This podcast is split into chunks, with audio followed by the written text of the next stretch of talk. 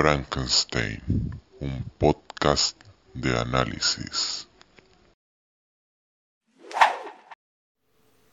Muy buenas querida audiencia, mi nombre es Lorenzo Segura y en esta oportunidad hablaremos sobre la obra de Frankenstein, la cual fue escrita por Mary Shelley. Y esta nos acompaña el día de hoy. Un aplauso para ella, por favor. Le costó mucho venir del más allá. Muchas gracias. Hola Lorenzo, ¿cómo estás? Muy bien, Mary. ¿Y tú? Bien, también, no me puedo quejar. ¿eh? Esa es la actitud, Mary.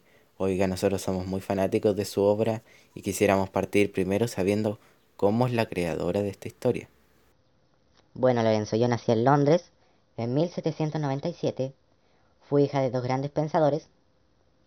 Y en 1816 me, me casé con Percy B. Shelley lo cual me arrepiento porque ahí mi vida estuvo reinada por una tendencia a la depresión y a una tensa relación con mi marido, al punto de marcar mi, mi vida y a mi obra. Finalmente fallecí en 1851 en Italia. Vaya vida, Mary. Pero bueno, no todos tenemos la misma suerte. Como sea, Mary, te propongo quedarte en el programa para que escuches un poco del pequeño resumen que tengo preparado para tu obra. Me parece, Lorenzo. De igual forma, no tengo nada más que hacer. Bueno, comencemos. Eh, la historia de Mary parte con los relatos de un hombre llamado Walton a su hermana, quien le cuenta que vio algo extraño en la nieve que se movía muy rápido y que se fumó rápidamente. Días después encontrarían un hombre en un bloque de hielo llamado Victor Frankenstein. Es el que pronto comenzaría a contar su historia. Víctor era un joven muy inteligente que se interesó en la ciencia. Pronto fue a estudiar a Ingolstadt, en donde comenzó a crear un ser vivo hecho de cadáveres. Y cuando lo consiguió, huyó de él cuando lo vio, a lo que el monstruo aprovechó para escapar. Tiempo después le informarían a Víctor que su hermano William había sido asesinado y se creía que la culpable había sido Justine, una criada que ya consideraban como parte de la familia. Con esto Víctor ya se imaginaba quién pudo haber sido el responsable. Para despejarse, Víctor viajó a los Alpes, en donde se topó con el monstruo, el cual le contó su historia y por todo lo que había pasado, además del hecho de que era rechazado por todos y decidió vengarse matando a William. Y le pidió a Víctor que le hiciera una mujer para que viviera tranquilo, a lo que éste se negó, y como venganza el demonio asesinó a Henry Clerval, mejor amigo de Víctor. Al volver a Ginebra se preparó la boda entre Víctor y Elizabeth. Víctor estaba preocupado y tenía miedo de que apareciera el monstruo en su boda. Pero esta transcurrió sin, sin complicaciones. En la que ocurrió la muerte fue la luna de miel, en la cual murió Elizabeth lo cual desencadenó que el padre se enfermara y muriera de pena. Finalmente Víctor terminó de contar su historia y falleció, a lo que el capitán Walton se salió de la habitación y al volver encontró al demonio al lado de su creador, al cual le pidió perdón por lo que había causado y saltó de la ventana para por fin morir y que nadie vuelva a crear un monstruo como él. ¿Qué te pareció, Mary? ¿Es así como va la historia? Así tal cual, Lorenzo. Bien, porque ahora procederemos a traer a otros invitados especiales que tal vez los conozcan, Mary. ¿Ah, sí? Denle un caluroso aplauso a Frankenstein, Elizabeth y Víctor. ¿Cómo se encuentran ustedes? Estamos bien, Lorenzo. Qué bueno. Oigan, ¿y ustedes podrán dar más detalles de sus personajes? Sí, claro. Yo comienzo. Bien, yo soy Elizabeth Lavenza. Soy la prometida de Víctor. Soy bondadosa. Me considero una persona bella. Y estoy llena de amor. Soy sensible, inteligente y tengo una voz dulce. Y eso considero que es lo que más muestra dentro de la historia. Muy bien, Elizabeth. Eres idéntica a cómo apareces en la historia. Bien, ¿les parece si continuamos con el antagonista? Frankenstein, ¿qué te parece? Sí, por supuesto, Lorenzo. Pues yo soy el monstruo de Víctor, el que lo atormenta en la mayor parte de la historia. Soy enorme, mido más de 3 metros y soy eh, superior a los humanos con respecto a cualidades físicas. Eh, puedo soportar climas extremos y puedo sobrevivir con poca comida. Eh, también voy vestido con harapos. Al principio yo estaba impresionado con el mundo y lo encontraba increíble. Pero la soledad y el rechazo social hicieron que me transforme en un ser lleno de venganza contra Víctor. Aunque en el fondo lo quiero. La mayor parte de la historia lo odio. Muy bien, Frankenstein. Bastante emocionante tu historia. Un aplauso para Frankenstein. Bien, prosigamos con... No sé, Víctor, ¿te parece?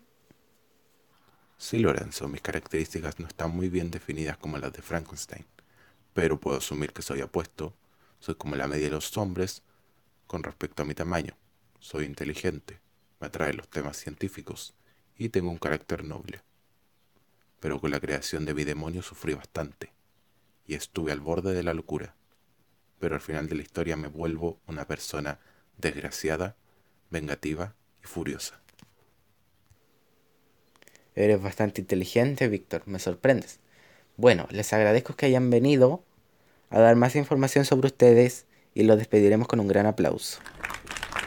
Bueno, mi querida audiencia, continuemos con... mm, no sé.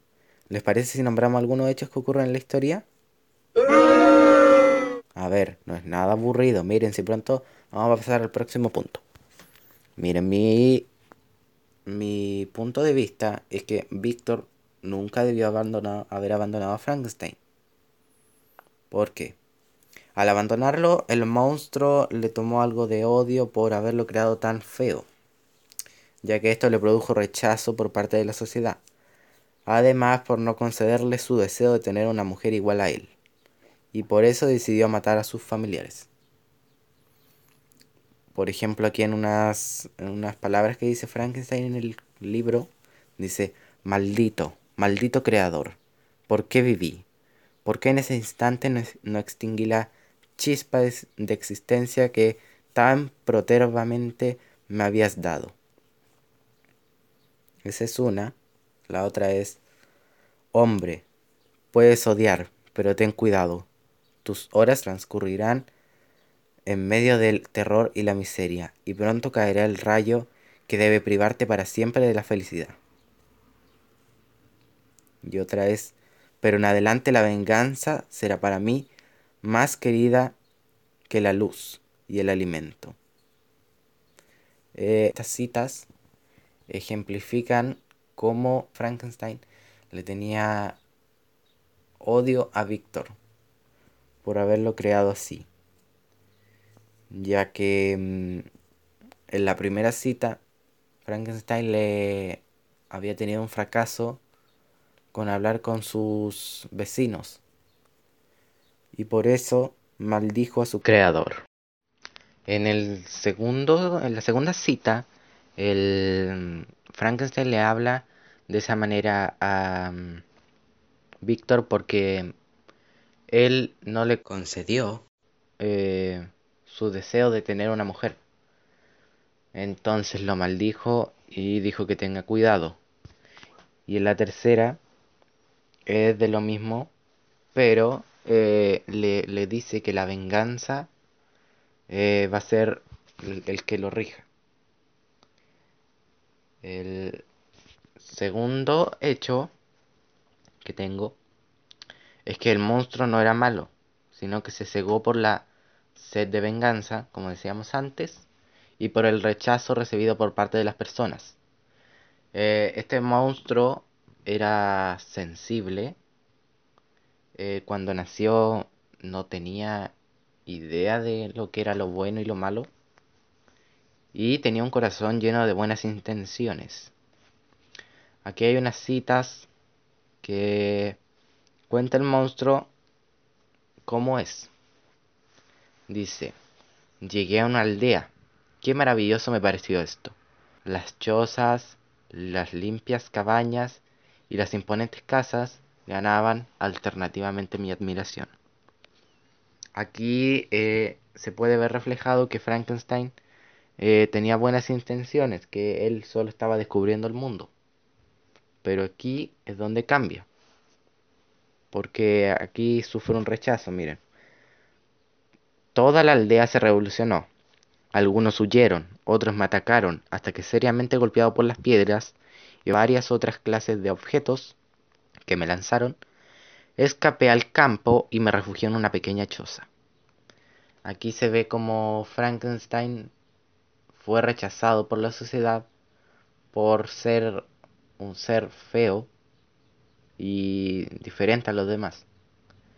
Eh, esto produjo que lo que dijimos antes, que el monstruo empezó a tener odio por la humanidad. Ya vieron que no era mucho, que terminamos rápido. Bien, lo que continúa es mi opinión frente a la trama de la historia la cual que yo considero que la trama está bien y que el orden está correcto.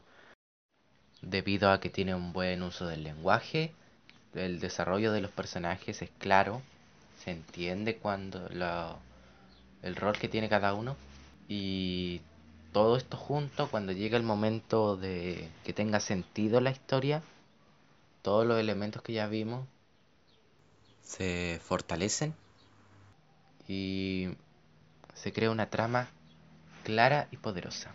Porque yo entendí de yo entendí la historia eh, al principio con la primera lectura yo la entendí perfectamente. Ahora con respecto a los valores y antivalores. ¿Qué te parece, Mary, si nos cuentas algo acerca de estos? Me parece, Lorenzo. Em, podríamos partir con los valores.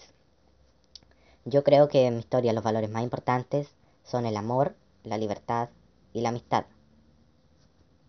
Y los antivalores que incluí fueron, son muchos más, y fueron los principales la injusticia, el odio, la desigualdad, la irresponsabilidad, la cobardía, los asesinatos y la venganza.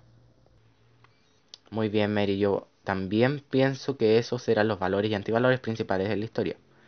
Muy bien. Por último, finalizaremos este podcast con mi recomendación del libro. Miren, yo pienso que es un buen libro que nos permite conocer cómo era la época en que fue escrito. Además, no se parece en nada a las películas que se han hecho a base de este libro. Porque las películas hacen ver al monstruo como un ser que hay que temerle. Pero en la historia original es un personaje que llega hasta dar lástima por, la, por todo lo que tuvo que pasar y por su vida, que no, no tuvo infancia, no, no tuvo un padre, porque el creador se, se fue por miedo. Eso sí, eh, considero que la creación del demonio le faltó algo de redacción. Por ejemplo, incluir más detalles, como por ejemplo si usó partes solamente de humanos, si tuvo que incluir em, partes de otros animales para completar el monstruo. Además considero débil el hecho de que el monstruo midiera tanto y con los huesos que supuestamente son de humanos. Porque no creo que hayan humanos con los huesos tan grandes y ahí falta explicación si el, el si Víctor fusionó algunos huesos o ocupó dos para cierta parte del cuerpo, etc. Entonces yo recomiendo este libro ya que es entretenido y permite reflexionar sobre lo que son tus acciones y las consecuencias que tienen estas. Porque como ven en el libro, el Víctor decide crear un monstruo y no lo crió, no le enseñó nada y las consecuencias que trajo esto fue que al final él terminara muriendo por su propia creación. Muy bien, yo creo que ya terminamos con este podcast y quisiera agradecer a todos los invitados que tuvimos el día de hoy. Muchas gracias a Mary, Víctor, Elizabeth y Frankenstein. Muchas gracias por venir y ustedes en sus casas que tengan un muy buen día. Esto fue Frankenstein, un podcast de análisis.